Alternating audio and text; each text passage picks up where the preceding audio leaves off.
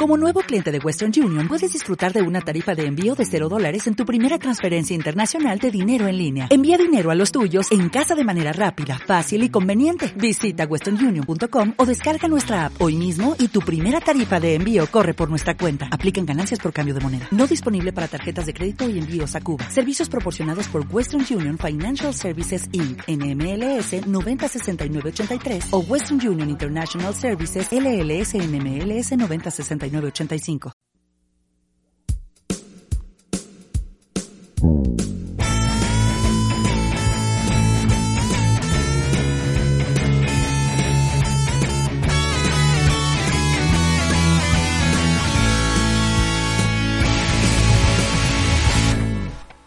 ¿Qué tal? ¿Cómo están? Sean bienvenidos a un episodio más de Católico, al episodio 49. Mm, espero que estén bien. ¿Cómo estás, Johnny? Bien, bien, muy bien, aquí andamos de vuelta. Eso es todo. Este, como lo prometido es deuda, en algún punto del episodio pasado dijimos que en este episodio íbamos a hablar sobre Los Ángeles. Pues vamos a tratar de compartir con ustedes un poco de lo poco que sabemos. eh, bueno, también, como les dije en el episodio pasado, me ha tocado toparme con informaciones de ángeles. Estuve platicando mucho con mi mamá esta semana sobre temas espirituales. Y pues no es como que muy común que yo hable de estas cosas. Eh, porque yo antes no era así, yo era muy escéptico. Sí. Sobre estas cosas, sobre las cosas que no vemos, pero al paso, de los, al paso del tiempo he empezado a entender muchas cosas. Por ejemplo, en el credo decimos que Dios es creador de todo lo visible y lo invisible. Y dentro de las cosas más que se me hacen más increíbles, y no bueno, no increíbles, sino impactantes de los ángeles, es que los ángeles son no son seres con cuerpo físico, son seres con cuerpo espiritual.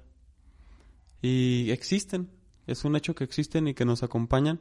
Y en la Biblia hay varias menciones sobre los ángeles, de hecho, a Jesús lo acompañaron durante su vida. En una ocasión fui a un museo. En una ocasión fui a un museo en Durango. En, de hecho, el Museo de la Catedral. No sé si has tenido oportunidad de ir. No, la verdad no. Está muy, muy, muy bonito. Tiene mucha historia. Ah. Sí, de hecho, el, el, instructor, el guía de turistas, nos decía, me decía a mí la vez que fui, oye, me siento muy a gusto contigo. Porque en esa vez tuve la oportunidad de entrar solo. Ah, nada más. O sea, no había nadie, nada más estaba él el guía de turistas. Me dijo, me siento muy a gusto contigo porque te puedo hablar de religión. Cuando vienen grupos grandes, tengo que abstenerme sí, no sabes de hablar de la religión. escéptico.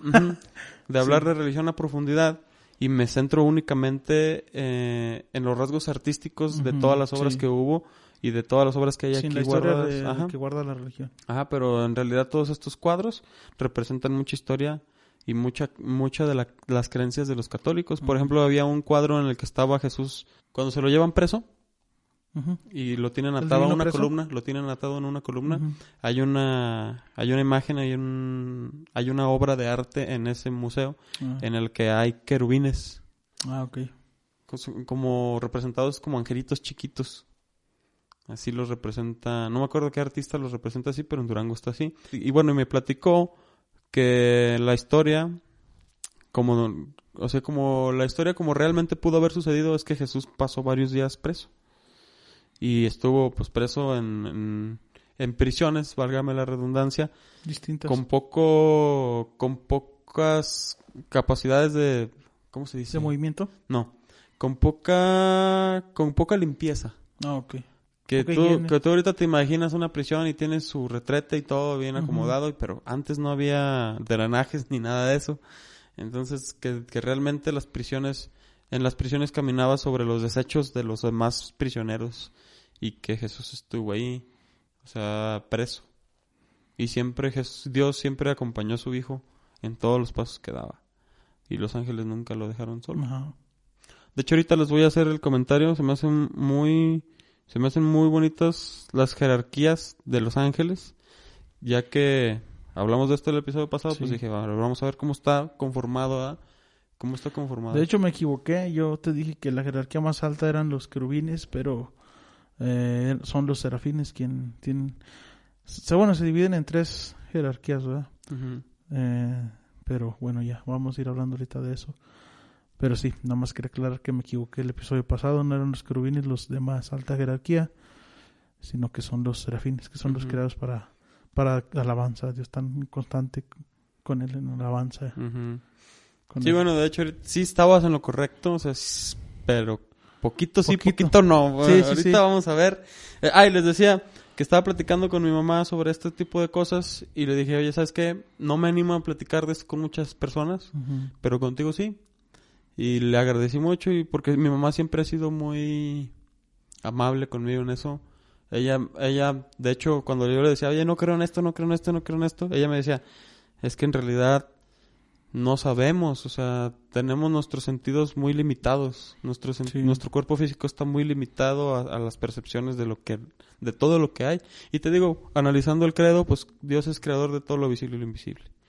Y dentro de las cosas que no podemos ver están esos ángeles con cuerpo espiritual. Sí.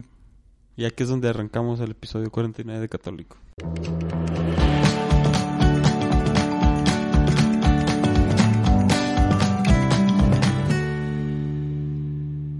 A mí desde que estaba yo pequeño me llamaba mucho la atención cuando me ponían a rezar el ángel de la guarda.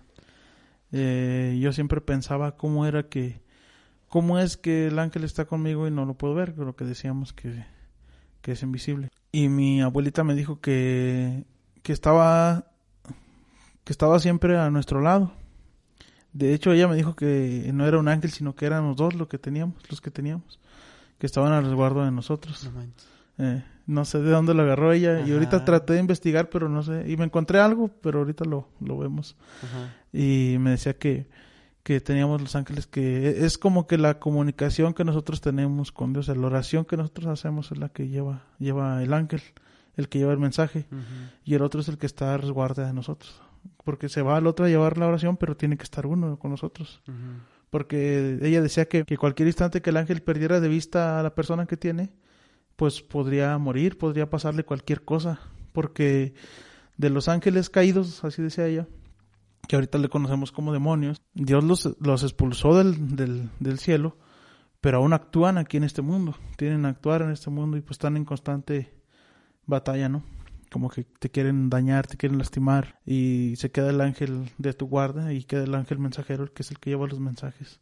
Y me hizo interesante eso, eh, no sé si sea verdad, pero se me hizo muy, muy padre. Y ese es mi primer así acercamiento con, con, con, con el tema de ángeles, con el tema de, de los ángeles. Y ya después me explicó del arcángel Miguel, que ahorita ya investigándolo, pues la palabra arc significa superior, o sea que superior a los ángeles. Pero luego ya vamos a, a, a desglosar todo este, todo este tema, ¿verdad? Yo lo que había escuchado de esas veces que me topo con la información que llega a mí, que en una plática se, se va desenvolviendo eh, el tema de, bueno, respecto a los ángeles. Yo lo que sé, más no me consta, más no sé si está escrito en la Biblia en algún punto, porque he leído la Biblia, pero no la he leído toda. Pero de lo que me ha llegado a mí, de la información que me ha llegado, es que efectivamente, Johnny, tenemos dos ángeles. Yo ya lo había escuchado. Sí, Sí, que tenemos a nuestro ángel de la guarda y que todos tenemos también a un arcángel que nos cuida. ah, ok. A uno de los arcángeles, tú tienes un arcángel, yo también, puede ser el mismo que nos cuida a los dos. Sí. Y aparte tenemos un ángel de la Oh, guarda. ok. Y también a veces, bueno, en las preguntas que, de esas, en esas preguntas que me topé, decían que si las personas que nos dejan, nuestros seres queridos que fallecen, se vuelven nuestros ángeles de la guarda. Mm, Y, di- bueno, y ya había eh, escuchado que sí, que hay casos en los que, por ejemplo, tu abuelito, tu abuelita, de lo mucho que te quieren y de cómo tienen tan eh, arraigado ese esa responsabilidad contigo, de familiar, de abuelito, de abuelita, de se quedan, protegerte. anda, la necesidad de protegerte, se quedan contigo y se vuelven acompañante de tu ángel de la guarda hasta que hasta que cumple cierta cierta misión en tu vida y así te acompañan hasta cierto momento. Bueno, eso es lo que había escuchado que alguno de los tres de los tres arcángeles reconocidos por la Iglesia Católica, que son el arcángel Miguel, Gabriel y Rafael, de la, del cual pues la festividad es el 29 de septiembre. uno de esos tres arcángeles también te cuida parte de tu, de tu ángel guardián. Pero sí me gustaría en algún punto más adelante invitar a alguien que sepa de este tema a profundidad.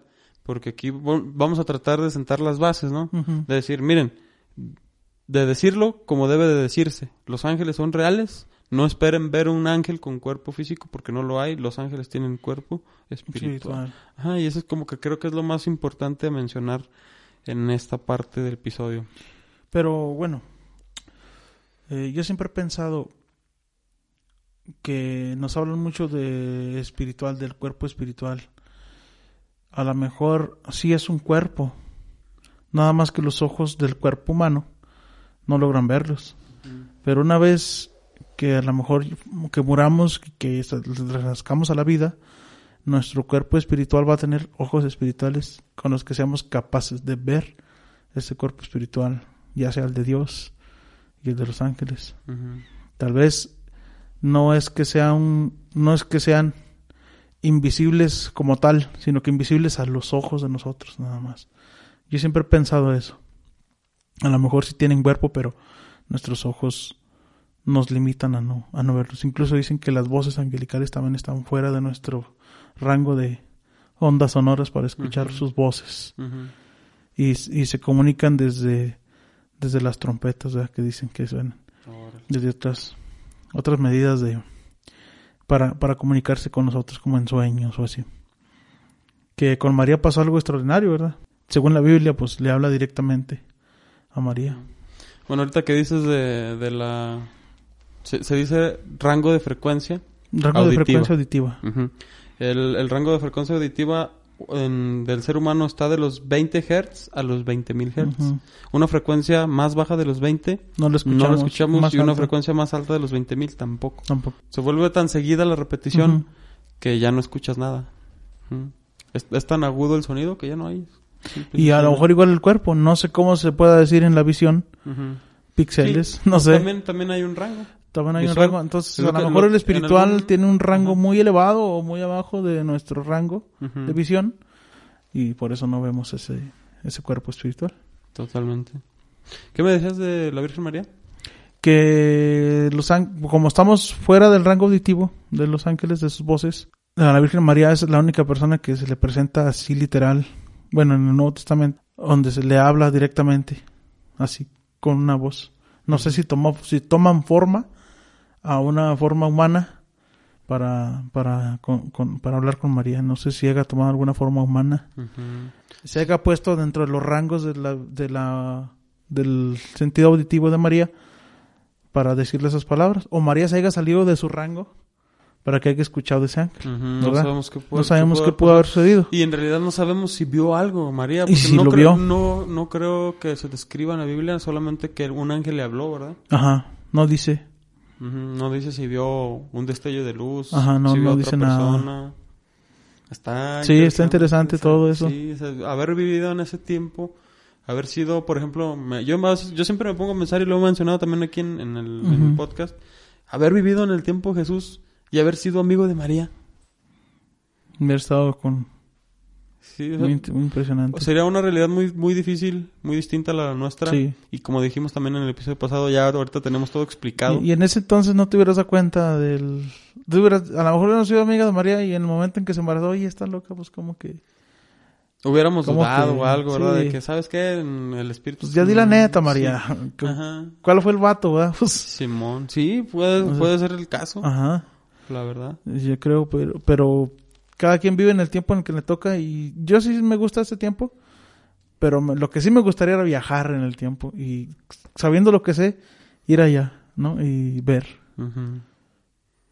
Pero, pues, yo creo que no se puede. Einstein no pudo. Dicen que buscaba, ¿no? El viaje en el tiempo. Yo he escuchado por ahí. Son temas extraoficiales, pero he escuchado que que buscaba el viaje sí, de hecho me ha tocado a mí hablar con científicos de, del CIMBESTAB. Es un centro de investigación que está en Guadalajara, del cual hay, en el cual hay científicos que trabajaron en el colisionador de hadrones en Europa. Uno de los que estaba al, frente del CIMBESTAB estuvo también al frente del colisionador de hadrones en Europa. en el proyecto Alice, para los que quieran investigar. Eh, el proyecto Alice, o algunos que ya lo conozcan. Yo, yo traté de hablar con, ese, con algunos de esos científicos en, un, en una ocasión que fui a una expo de, de ciencia. Y todo eso mm, lo toman como con pincitas.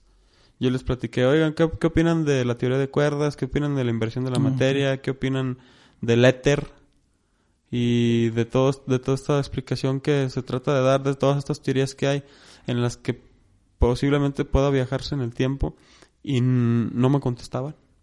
Decía, no, pues son simples teorías y me sacaban la vuelta. ¿Qué, qué opinan de la inversión de la materia, de todo esto? Uh -huh. De que podemos jalar las cuerdas hacia adelante y hacia atrás. Dice, no, pues todo es una todos son teorías nada más, no, nada se ha llevado a la práctica. No y teorías, siempre, no son, siempre, no son una ley todavía. Ajá, siempre como que la mente científica trata de no meterse en cosas que no se puedan comprobar con el ojo humano. Uh -huh. Y se quedan así como... Y por eso mismo raya. nos limitamos a creer en muchas cosas. Porque uh -huh. como no lo podemos ver ni, ni escuchar, pues no podemos sentirnos seguros de que es, ¿verdad? Así es. Pero muchas veces no necesitas verlo ni escucharlo. A veces se siente la, el ejemplo más genérico que ponen, que ponemos los católicos es el viento, ¿no? Uh -huh. No lo puedes ver, pero sí lo puedes sentir. Y te mantiene vivo. Bueno, no, yo me refiero a la brisa. Sí, lo sientes. Ajá, sientes la brisa del aire, así. ¿Lo respiras? Gusto, sí, sientes que te llega, pero no lo puedes ver. Y algo así son las cosas de Dios. Dios mismo es algo así. Se presenta en nuestra vida de esa manera. Que no lo puedes ver tal cual, pero experimentas uh -huh. cambios en tu vida. Y bueno, para seguir con lo de Los Ángeles, este, hay una jerarquía, bueno, hay tres, en realidad se dividen en... En tres. Ajá, hay tres. Y fíjate, lo, lo que se me hizo bien interesante, lo que se me hace más interesante de todo esto, es que se dice que hay, son tres coros. Y se me hace bien interesante esto porque todos siempre lo vemos en la iglesia, cada domingo lo escuchamos. Sí, sí. Cada domingo. Sí, en el santo que dice, unidos a los coros celestiales, te alabamos tu iglesia aquí en la tierra. ¡Pum! Y los coros celestiales son tres coros, este, formado de tres jerarquías por cada coro. Y ahí les va. El coro con la jerarquía más alta, ahí te va. Uh -huh. Está conformado por serafines, uh -huh. que son los que dijiste, son los que más están, los sí. de rango más alto. Serafines, querubines y tronos. Ahí les va. Estos ángeles, esta jerarquía de ángeles se dedica a alabar a Dios. Los querubines tienen una tarea especial de cuando fue la expulsión de Adán y Eva en el jardín del Edén, uh -huh. se le dio la orden a los querubines de que cuidaran la entrada del jardín del Edén. Entonces, aparte de ser los que alaban a, a Dios, ellos tienen la tarea de, de, de, resguardar el cielo. Incluso dicen muchos que con las alas, los querubines, eh, mantienen el movimiento de los cielos, que tienen tres pares de alas unas con las que cubren su rostro, unas con las que cubren sus pies y las otras con las que vuelan. Ah, en la Biblia se menciona, nomás que no recuerdo ahorita bien la cita bíblica, pero ahí dice, creo que fue en, en, en Isaías. Sí, en Isaías. En, Isaías. en Isaías 6, 1 al 7, ahí por ahí se menciona algo así. El segundo coro de ángeles está conformado por dominaciones, virtudes y potestades. Y esto a mí siempre me hacía mucho ruido. Yo cuando escuchaba de hablar a la gente, hablar a los temistas, a la gente grande, uh -huh. más grande que yo, que daba algún tema y, y, mencionaba o trataba de invocar y decía dominaciones, virtudes y potestades, a mí me causaba mucho ruido y yo decía, no, es que eso yo no lo puedo decir, tú tampoco lo puedes decir. Yo sentía, uh -huh. tú que estás ahí de ponente, no puedes decir eso tan a la ligera, eso yo sentía que era exclusivo de un sacerdote. Uh -huh. Pero ahora sé que es uno de los coros celestiales. Mm. Son ángeles, vato. Las sí. nominaciones son ángeles. Yo sí. me imaginaba otra cosa. eh, las virtudes y potestades son ángeles. Son, son parte del segundo coro angelical. Está increíble. Y bueno, no sé si puedes agregar algo de, de las dominaciones, virtudes y potestades. Eh, las virtudes. Las virtudes son aquellos ángeles a quienes Dios creó para ser portadores de la gracia divina y el valor, dedicándose a acercarse al ser humano para que el ser humano se acercara con Dios y estar en comunión con Él. Eh, estos se mencionan en el versículo de Efesios, en el capítulo de, en, en, el libro de Efesios, donde se declara que Cristo está por encima de todo principado, potestad, virtud y dominación. Y todo cuanto tiene nombre, no solo en este mundo, sino también en el venidero. Excelente. Efesios 1, cap- capítulo, digo, capítulo 1, versículo 21. Ahí está. Ahí, ahí menciona las tres, las tres. Ahí te va. El, el tercer coro angelical está formado por principados, arcángeles y ángeles. Y ya. Esas son Ya, las esas son las Esos últimas son, tres. ajá, esos son los tres coros celestiales, esa es la jerarquía angelical en- de la que yo estaba muy renuente en el pasado. Yo los invito a que no les, no les den miedo las palabras. Por ejemplo, decir mm, que, que los tronos alaben al Señor y yo me imaginaba así como eh, reinos, como... Ujú. sí, así Reinos como- mundanos. Así es, sí. Y cuando decían dominaciones, yo me, yo me imaginaba monstruos. Mm. Eso es lo que yo me imaginaba de más morro cuando Sí, escuchaba sí. eso. Y en realidad no, en realidad son los coros de los Son ángeles. la jerarquía de los ángeles. Así es. Y los principados son parte del tercer coro angelical. Y en, el- en ese versículo que, bueno, que dijiste en Efesios, Ajá, en Efesios Que- capítulo 1, ajá. versículo 21. Ahí que Jesús está sobre por encima. todo principado, por encima de los principados, dominación. Potestad y virtud y dominación. potestad todo, de todo. virtudes y dominaciones que son parte del primero y segundo coro de ángeles. Y curiosamente, pues, o siendo verdadero Dios y verdadero hombre, también los serafines, querubines y tronos están al pendiente de Jesús porque es verdadero Dios. Ujú. Así es, y fueron los que los acompañaron, como les decía hace rato en el, en el museo que fui a Durango. Ahí fue, fue donde, me, donde me compartieron que los, que los querubines cuidaban de Jesús, estaban al pendiente de Jesús. En todo momento lo acompañaban. Y bueno, el tercer coro de, de ángeles, que son los principados arcángeles y, Y ángeles. ángeles. son mensajeros que están al servicio del hombre y lo vemos claramente en el ejemplo que dabas hace rato de María. Mensajeros, mensajeros al servicio del hombre. Un arcángel que viene y se comunica con María, que ya lo veremos también en episodios próximos. Se dice que hay siete arcángeles, pero la iglesia hasta ahorita nada más tiene reconocidos tres también, nada más. Que son con los que se han interactuado con la humanidad. La pero ya ves que en Apocalipsis también menciona sobre las siete trompetas de los siete ángeles, que son los arcángeles que van a tocar esas trompetas del Apocalipsis. Sí, de hecho, en este primer domingo de evento se mencionan todos esos signos de la segunda venida de Jesús. Sí. Y el padre decía en la misa, decía, los signos han empezado a suceder y mu- mucho más allá de tener miedo de todo eso, de- debemos de estar preparados en comunión con Dios para que en vez de que nos dé miedo, nos alegre, porque es la segunda venida Sí. de Dios, de Jesús. De hecho, es el, el objetivo del primer domingo de Adviento, que ya ahorita iremos platicando, que es eh, recordar que Jesús ya vino, ya caminó entre nosotros y que va a volver a venir. Ese es el objetivo del primer domingo de Adviento.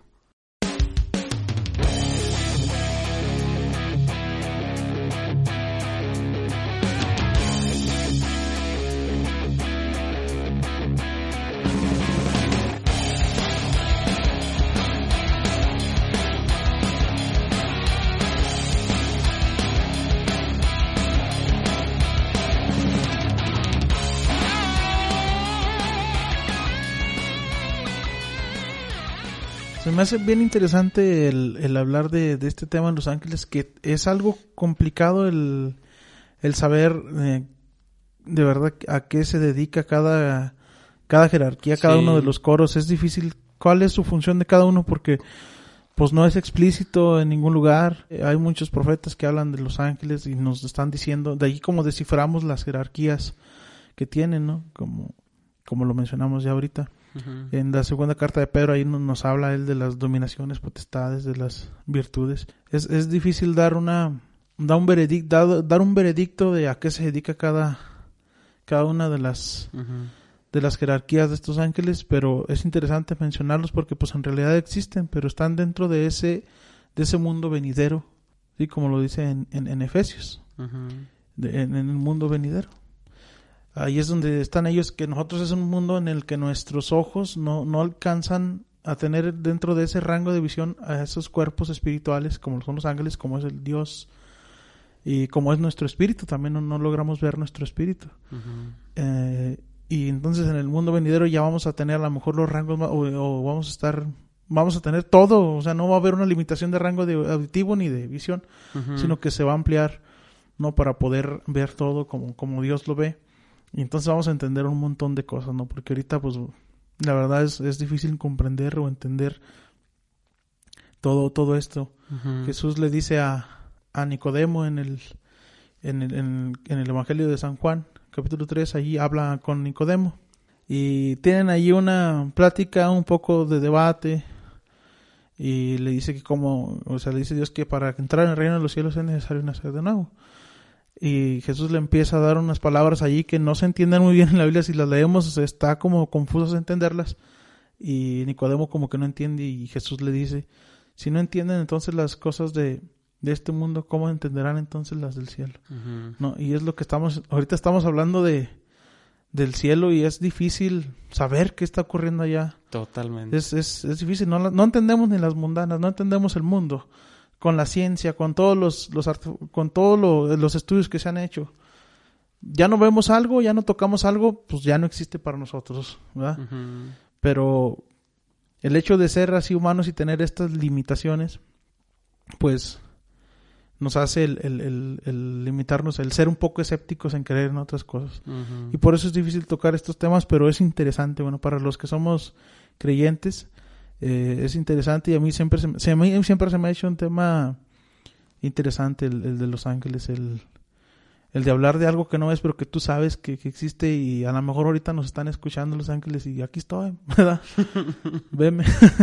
Te estoy hablando, no me Sí. ¿Qué tal que nuestro, qué tal que a lo mejor nosotros en un, en un grado de concentración podamos ampliar nuestros rangos auditivos y visuales y podamos ver, pero quién sabe.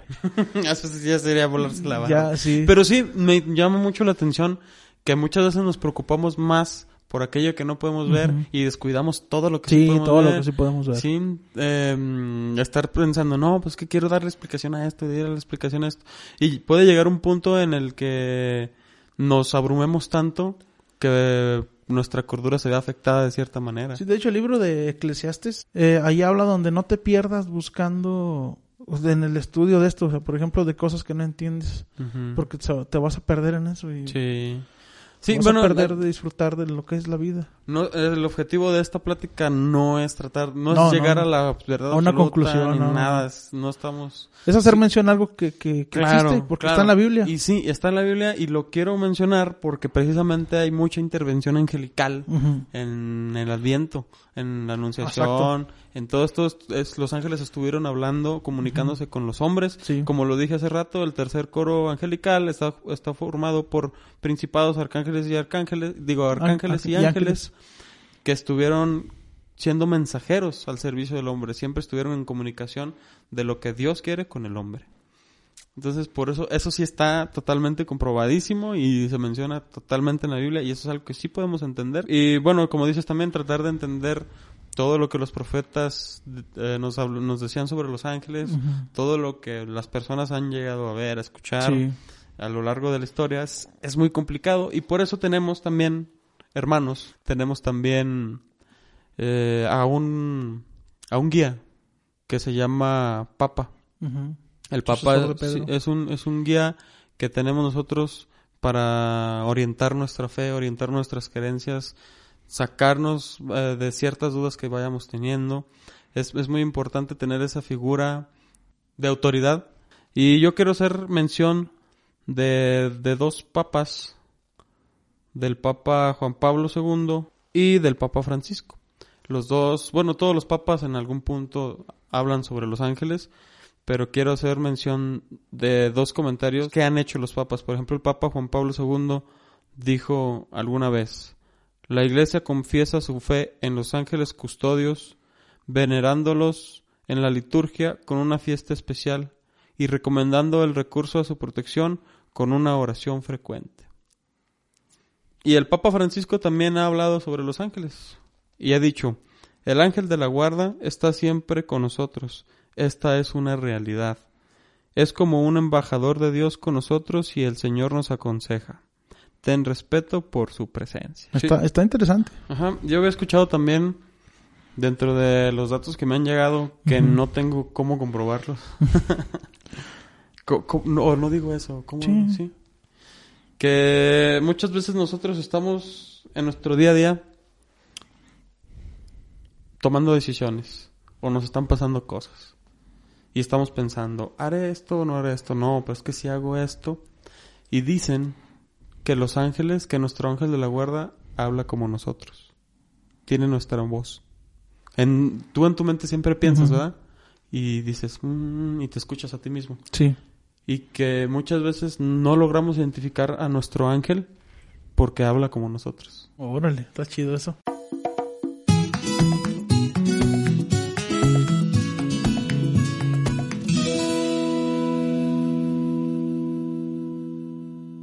Este domingo estamos celebrando el año nuevo en el tiempo litúrgico para los católicos y para algunas otras religiones que también llevan a cabo este, este, estos tiempos litúrgicos como, como el de inicio que es el Adviento. Estamos iniciando un año nuevo para nosotros. Feliz año nuevo para todos los que me entiendan.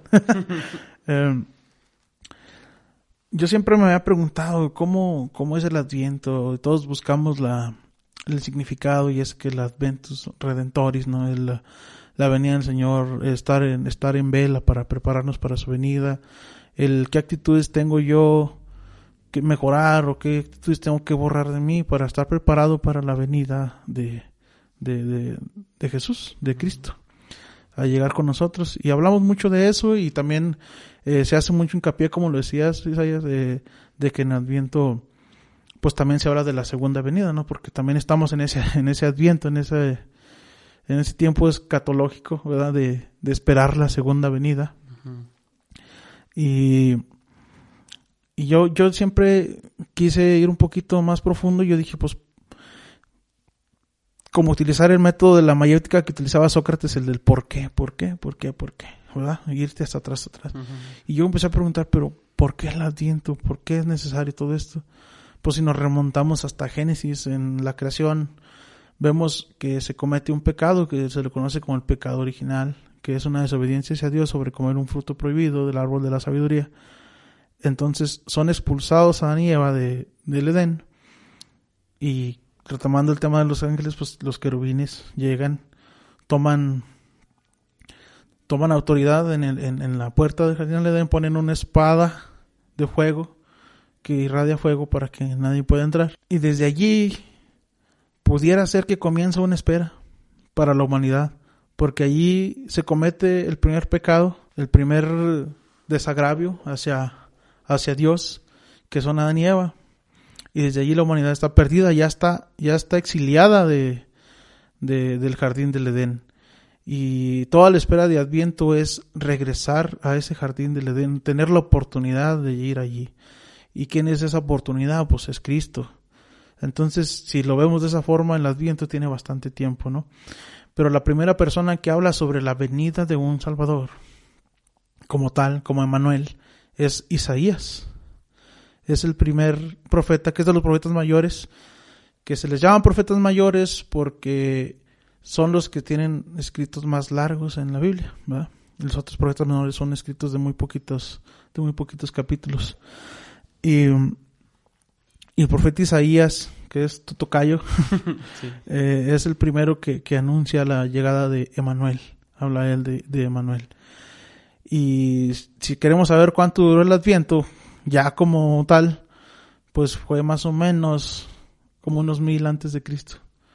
Mil años antes de Cristo, eh, esperando una llegada del Salvador, de Cristo.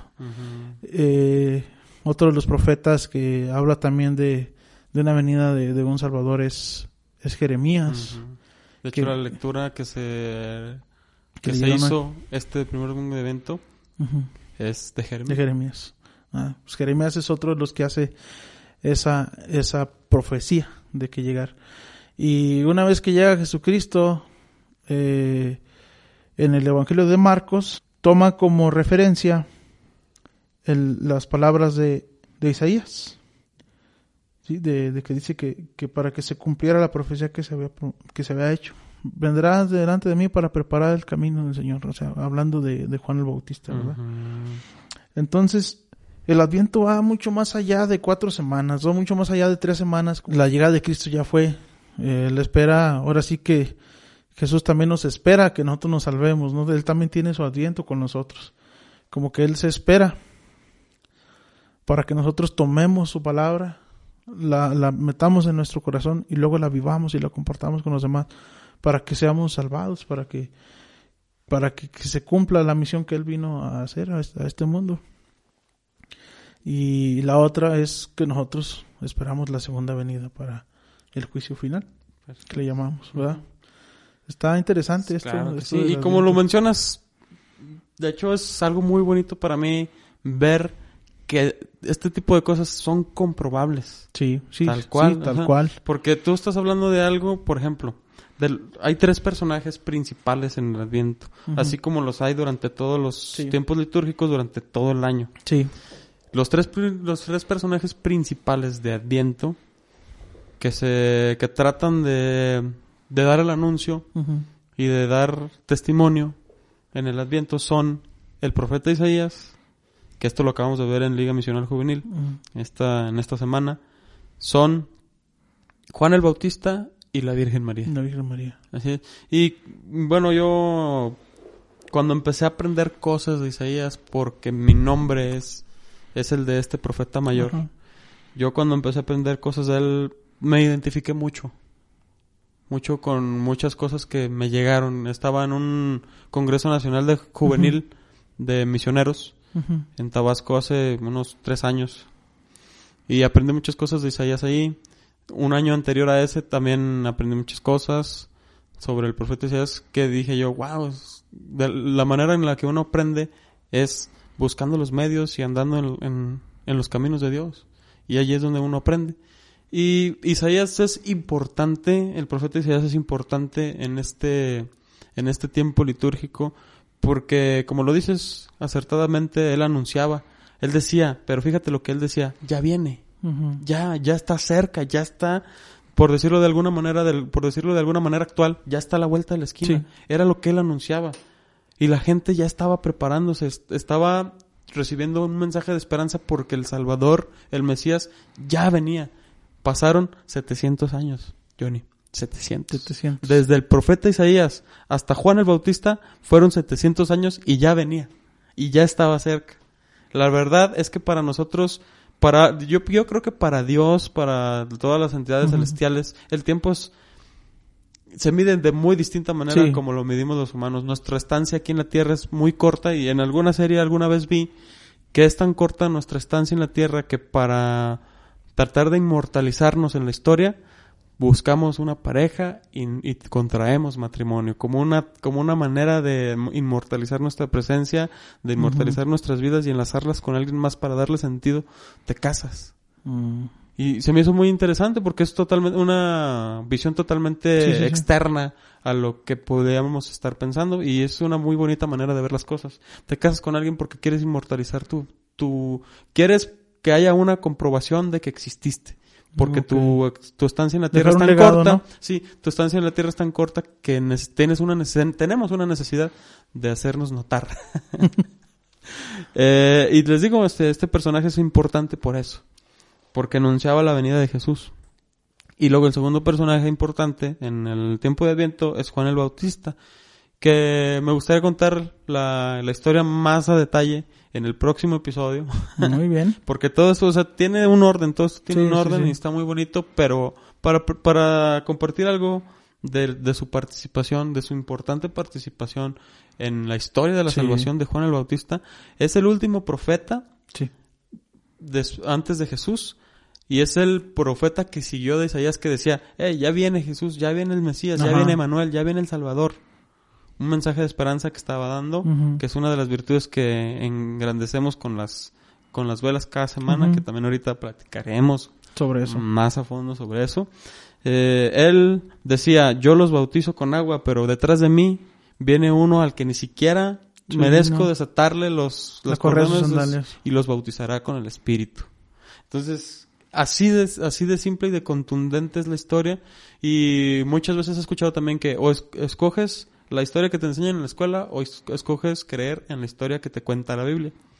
Y yo siempre he pensado desde muy atrás ya que no debe de estar peleada una cosa con la otra. Así, no, no debe de estar peleada. O sea, porque cómo contaban antes las historias, cómo transmitían los mensajes del pasado al presente, cómo lo iban tratando. Porque mucha gente no sabía escribir, no había, antes no, sabía, no había ni siquiera dónde escribir, no había papel como tal.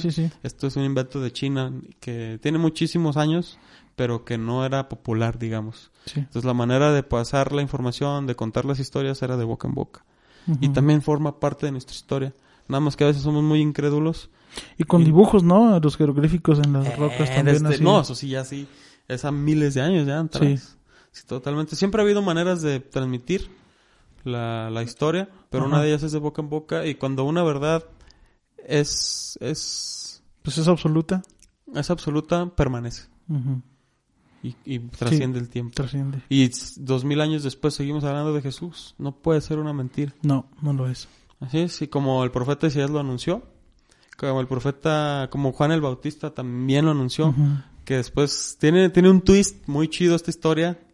Cuando yo la entendí dije, wow, ¿a poco Juan el Bautista es, este es Juan el Bautista? Es un gran personaje. Y tiene una ascendencia muy interesante también, que lo veremos en el próximo episodio para podérselas contar más, más, más cómodamente, ajá, porque ahorita queremos, bueno, al menos yo quiero hablar un poquito más del Adviento. y la Virgen María, pues no cabe la menor duda de que es el personaje por excelencia, por excelencia importante del tiempo del, Adviento. Gracias a la Virgen María estamos hablando de todo esto. Gracias a que aceptó el mensaje de ese ángel que no sabemos si, si vio luz, si vio ah, una persona, si vio una palomita, si, si se manifestó el ángel en, cualquier forma física, no sabemos cómo. Pero tan grandes son estos sucesos que hasta Dios se hizo carne y habitó entre nosotros y por eso es verdadero Dios y verdadero hombre. Entonces, que los ángeles no pudieran hacerlo, que los ángeles no puedan hacerlo. A lo mejor nosotros estamos muy distraídos con el mundo y por eso no los escuchamos. No los escuchamos.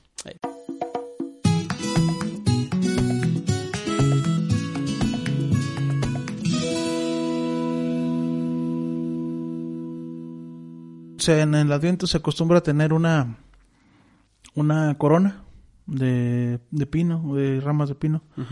Eh, y son cuatro velas. Y cada domingo se, se enciende una vela con el fin de fortalecer una actitud. Nosotros, creo que la primera es el amor. Este primer domingo de, de Adviento. Sí, eh, la costumbre es ponerle las cuatro velas a la, a la corona. Y estas cuatro velas significan alguna virtud que haya que mejorar en nosotros durante esa semana. Y la invitación de esta semana es mejorar la virtud del amor en la siguiente semana la segunda es la paz, la tercera es la tolerancia y la, de, la el domingo final es la de la fe. Los domingos de Adviento o la familia, la, la familia o la comunidad se reúne en torno a la corona de Adviento. Se lee la Biblia, se medita, que es como en la misa, y la corona se puede llevar para que sea bendecida por un sacerdote, ¿verdad? Esa es una tradición que pues a mí se me hace bien, está, está bonita. Hace años eh, nada más eran tres semanas, pero luego en el año 380, eh, creo que fue el concilio Zaragoza, no me acuerdo cómo se llama, y, ahí se, se, decretó de que el Adviento se debería de, de ya se debería de, celebrar, de prepararse para tomar una, una actitud escato, una, una actitud de tiempo escatológica, ¿eh? para estar preparados a la venida del Señor, que Adviento quiere decir Adventus Redentoris, la venida del, del Redentor. Este sábado pasado estuvimos hablando de todo el tiempo de Adviento. Y pues como les mencioné también ya en episodios anteriores, mi novia está forma parte del movimiento y ella fue la encargada de compartirnos el tema de Adviento. y se me hizo una manera muy bonita la manera en la que ella explicó lo cómo, debemos de ver la corona de Adviento, cómo debemos tomar la espera que es el Adviento. Ella dijo que podemos ver la corona de evento encender cada vela como estar en un torneo de fútbol. Fíjate, aterrizar este, este, suceso en un ejemplo que podemos entender a la perfección todas las personas. Por ejemplo, cuando prendes la primera vela de Adviento, es como estamos en un torneo y ya estamos en octavos, ganamos. Prendimos la primera la primer vela de, de Adviento.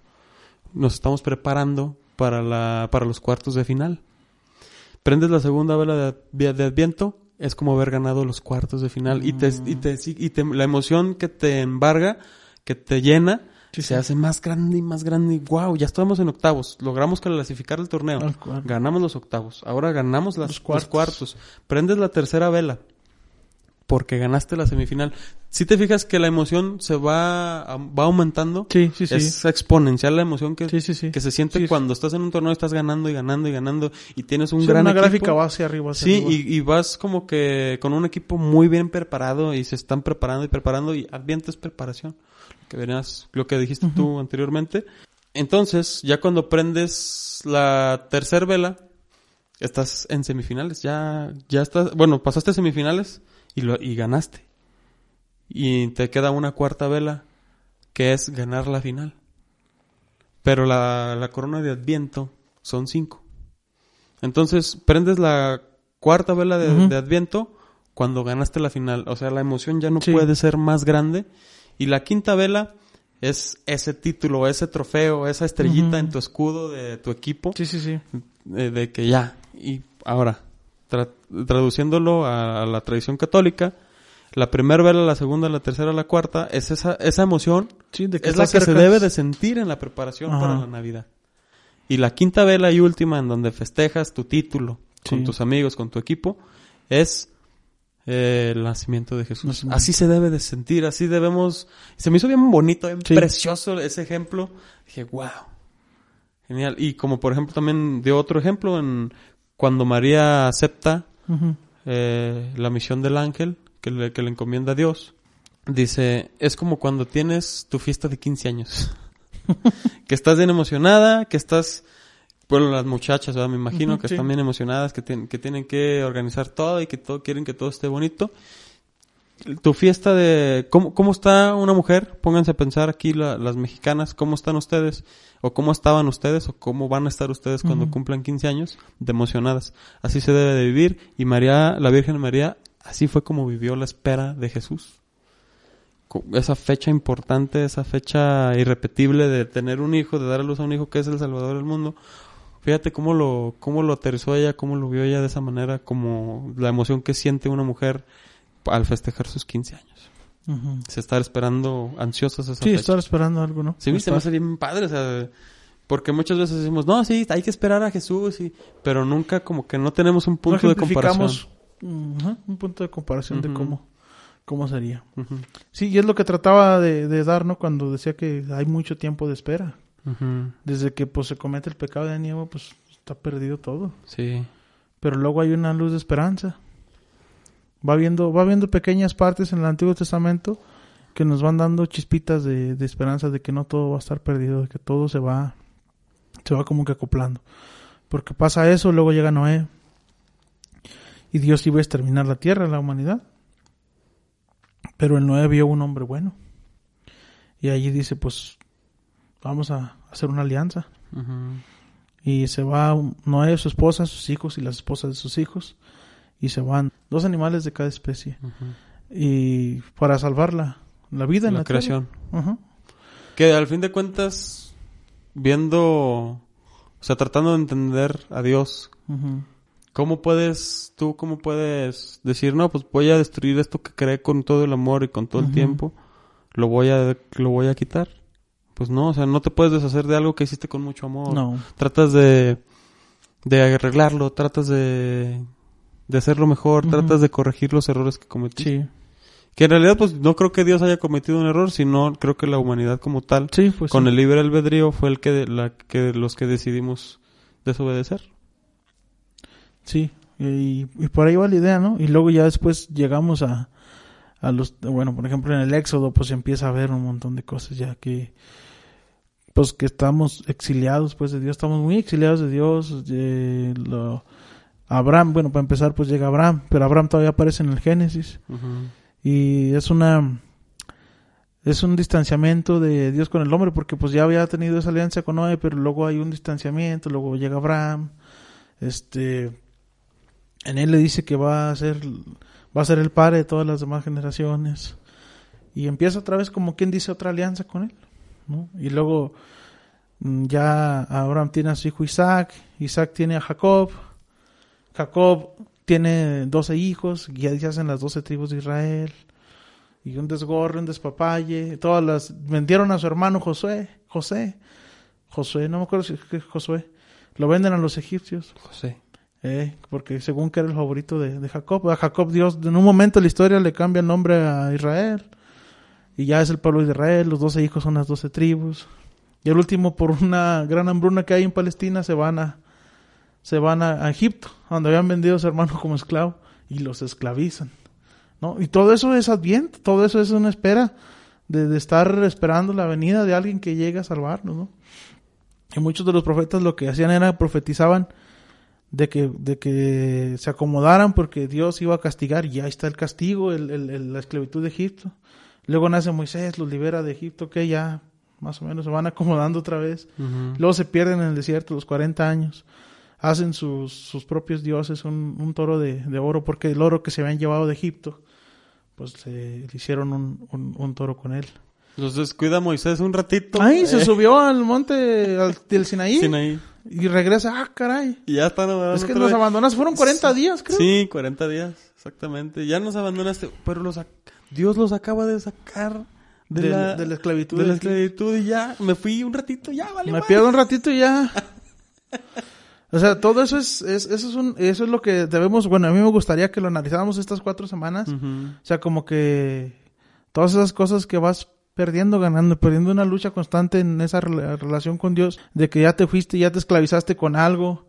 Ahora estás esclavo de la televisión, estás esclavo del celular, estás esclavo de, no sé, de cualquier cosa, ¿no? O de ti mismo, de tus miedos, de, de tus errores que cometes, algún vicio, no sé. Y, y luego ya te liberas, pero luego vuelves a creer en otras cosas. Andas bien y se te olvida y con ese oro que tú agarraste te conviertes. Ujú. Te haces un ídolo a otras cosas, ¿no? Y yo creo que por eso le tenemos miedo a esas profecías que quedaron eh, escritas por por el por Juan en el Apocalipsis. Sí, el, el, el, ah, el Apocalipsis de San Juan. Por Sí, eso le Juan. tenemos miedo a esas profecías, porque no estamos preparados, porque sabemos que estamos haciendo las cosas No, mal. las estamos haciendo muy mal y por eso. Y luego, y luego, eso. espérate, empieza uno a tratar de entender que el Apocalipsis y que en el Apocalipsis dice que las trompetas sonarán y que los ángeles y que una criatura con cuernos y eh, te empiezas a hacer un montón de ideas. montón de historias y un montón de ideas y tienes miedo porque sabemos o tenemos miedo porque sabemos que las cosas las estamos haciendo mal Sí. y el padre hoy en Nos el primer domingo de Adviento sí nos invitó a decir sabes qué me voy a preparar Adviento Adventus Adventus Redentoris. Redentores, ahí viene el Redentor. Ahí viene la venida del Redentor del Salvador, la segunda, porque ya todo esto que estamos platicando de Navidad que celebramos cada año Sí, eso ya es, una conmemoración Nada de los más. eventos que ya sucedieron. Jesús ya caminó entre nosotros, pero va a venir otra vez. Y de una manera reflexiva, eh, se puede decir que estamos preparando nuestro corazón para que Jesús renazca allí, ¿no? Sí. En nuestro espíritu, o sea, para Sí. que. De una manera espiritual. de, eh, No, y de lo que no se y a ve. veces no renazca. Que, que nazca la- por primera vez, que lo entendamos por Sí, primera si, vez. si nunca ha nacido, pues que nazca hoy. O sea, que hoy lo plantes en tu corazón y comiences a... Pero, pero, pero primero, como lo hizo el, el Juan, Juan Bautista, el profeta, eh, preparad el camino del Señor, enderezcan sus, enderezcan sus sendas, porque ya está aquí, ¿verdad? Dice él. Y pues sí, eh, ya, ya estuvo aquí. Nosotros no decimos que ya está, él ya estuvo aquí Sí. y permanece.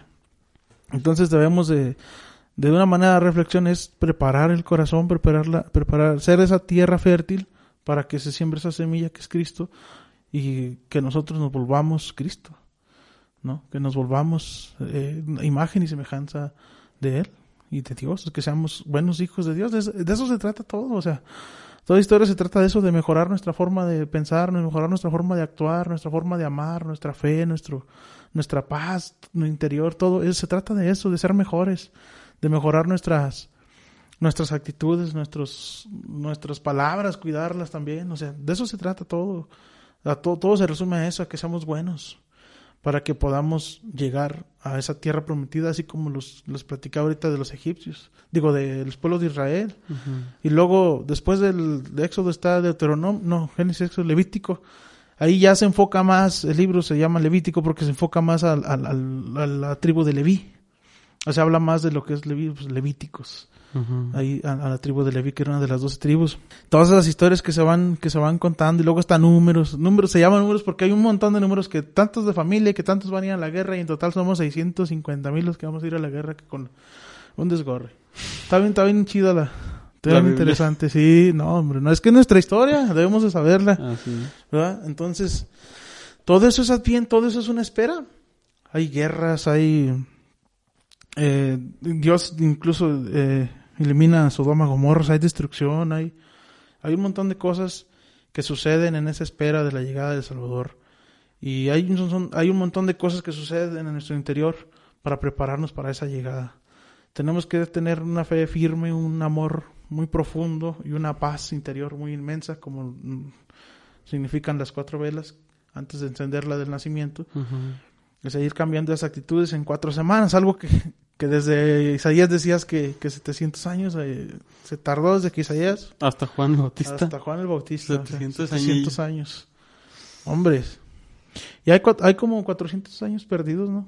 Que no se tiene historia. Creo que ahí es donde dicen que entra el, el- el libro de Macabeos, de los Macabeos, una familia muy poderosa. Pero por ahí va. No, hombre, está bien interesante todo. Sí.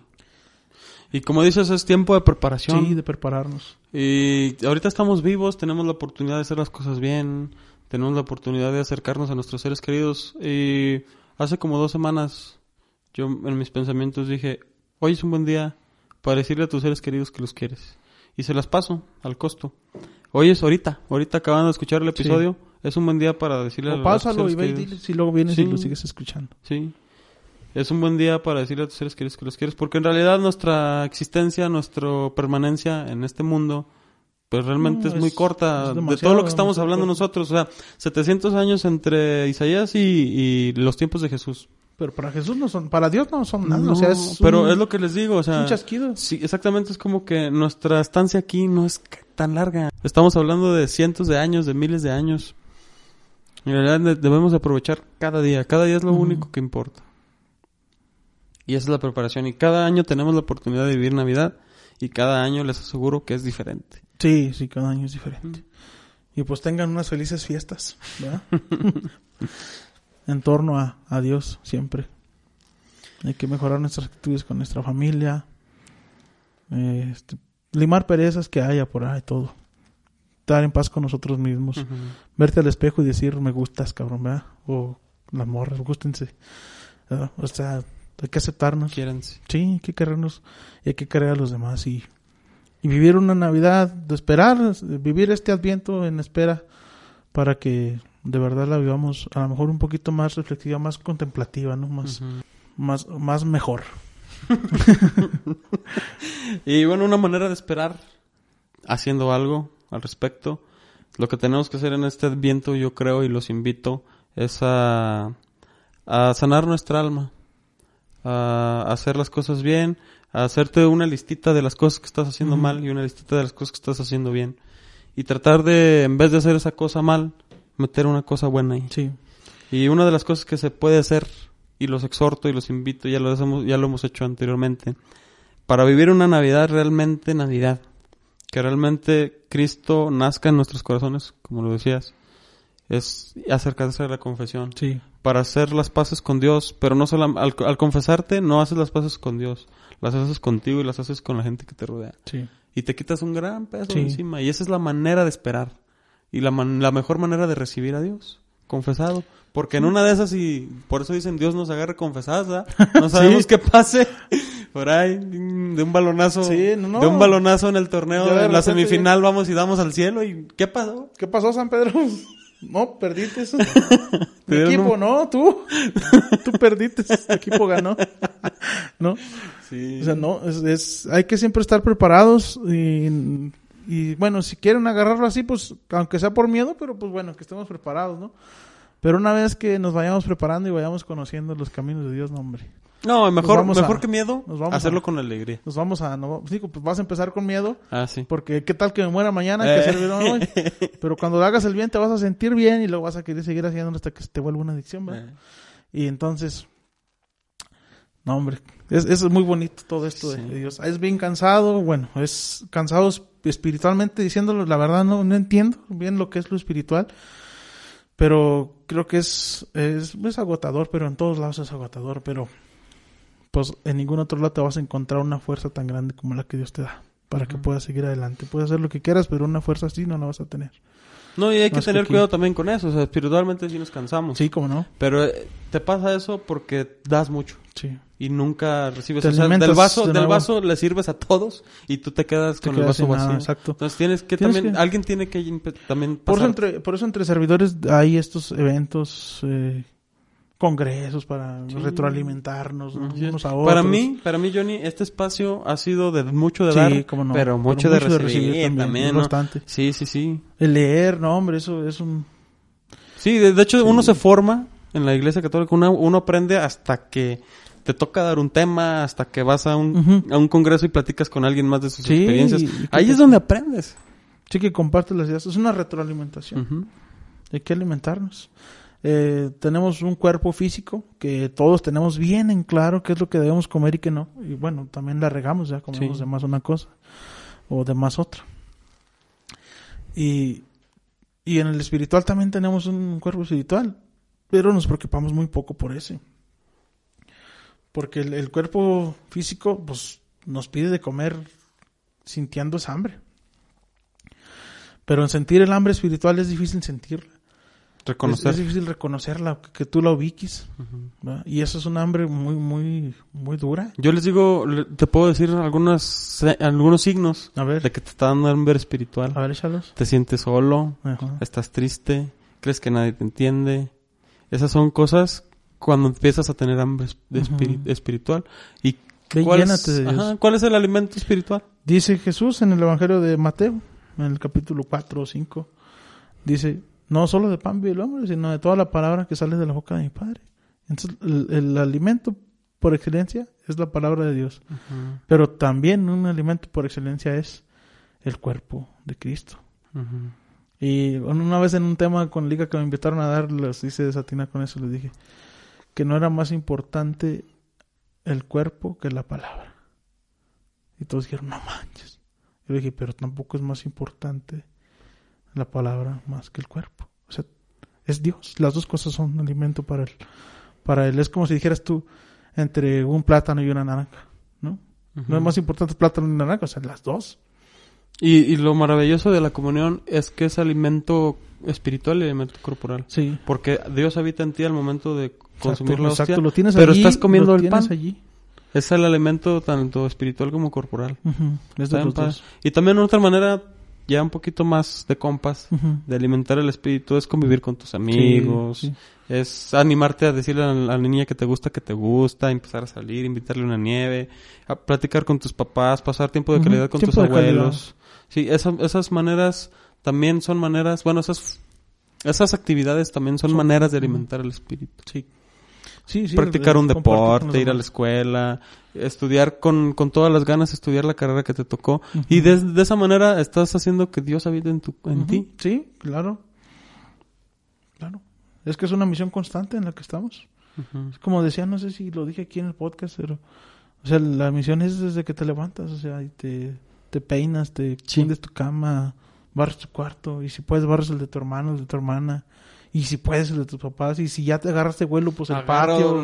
No, sí, y O sea, ya acabaste la casa, vamos, con el vecino. Oiga, vengo a barrer la casa. Vengo a tenderle la cama, señora. Ah, cabrón. Está dormida, estoy dormida, pues levántese. güey. ya es tarde, ya Es levántese.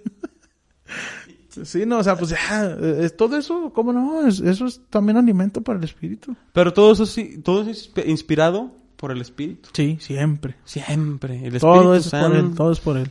Sí. Ahorita estoy dando catecismo y estoy preparando para a, a alumnos, bueno, a, mucha, a catecumenados para, para la confirmación. Y pues, como todos sabemos, la confirmación, sacramento de la confirmación, pues es, es, el, es un, un pentecostés personal para la, para la persona. Es recordar el pentecostés que tuvieron los apóstoles y vivir un pentecostés personal. Yo, donde llega el Espíritu Santo hacia mí, me unge y me hace, me renueva la vida, me restaura, ¿no? Y, y todos los temas que he tratado son del Espíritu Santo y no, hombre, es bien impresionante, estoy aprendiendo un montón de cosas. Sí. Un Y, montón. y de hecho, toda, toda la cabida en el Adviento al Espíritu Santo Sí, también. sí. O sea, se, se reveló ante los apóstoles en Pentecostés, pero su figura ha estado No, siempre. desde Siempre, Sí. siempre, siempre. Igual, junto, es junto, como decimos en el, en el credo, junto con el Padre y con el Hijo. Sí. Desde Jesús, siempre. Jesús fue parte importante para la creación. Para la creación. Dios Padre, pues es el- la cabeza principal, por así llamarlo, ¿no? Que es uno mismo. Es que es una. Sí, sí. Es, Es el un misterio misterio, más grande, de la ¿no? Santísima. Trinidad en la que... No, que pues ahí va- vamos a perder toda la vida, ¿no? Y es donde yo creo que se refiere Dios también en el libro del Eclesiastés que te digo que no te pierdas tratando de entender las cosas. Sí, vive, siente, ama, Ajá. déjate llevar por la vida, por las Sí, buenas sí. acciones. Sé buena persona. Dice. no equivócate, quién pero también, güey, equivócate. Sí, Cajeteala. sí. Porque de la, porque si todo Esos fuera son, felicidad, son aprendizajes. porque si todo fuera felicidad, pues no tendrías esos sabores en la vida. Gracias a las caídas que tenemos, las victorias nos saben más bien. Sí, Sí, sí, también hay que equivocarse. Vive, Sí, cabrón, cómo vive. no, hay que vivir. Pero ten conciencia de que ahí está Dios, de que existe Dios y de que algún día vendrá a juzgar a vivos y muertos y su reino.